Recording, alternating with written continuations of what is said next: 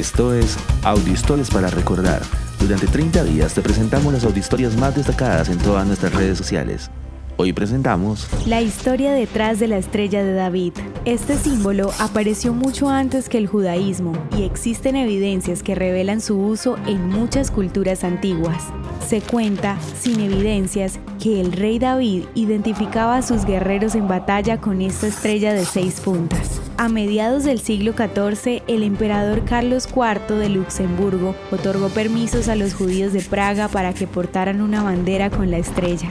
Luego se fue introduciendo en las sinagogas y objetos de culto judío. En 1990, el movimiento sionista adoptó la estrella de David como su emblema. En 1941, los nazis marcaban las casas y ropas de los judíos como una estrategia para identificar a quienes luego irían a los guetos, harían trabajos forzados y posteriormente serían exterminados. Aunque la estrella se usó para estigmatizar, finalmente se convirtió en una señal de supervivencia. Como emblema del sionismo, abarcó la identidad del sueño judío en tierra de Israel. Desde 1948 constituye el emblema oficial del Estado de Israel, haciendo parte de su bandera. La estrella de David es el símbolo más usado por los judíos alrededor del mundo y es una muestra de identidad ampliamente reconocida. Hoy representa al judío moderno, pero también identifica a la religión antigua del judaísmo. Muchos rabinos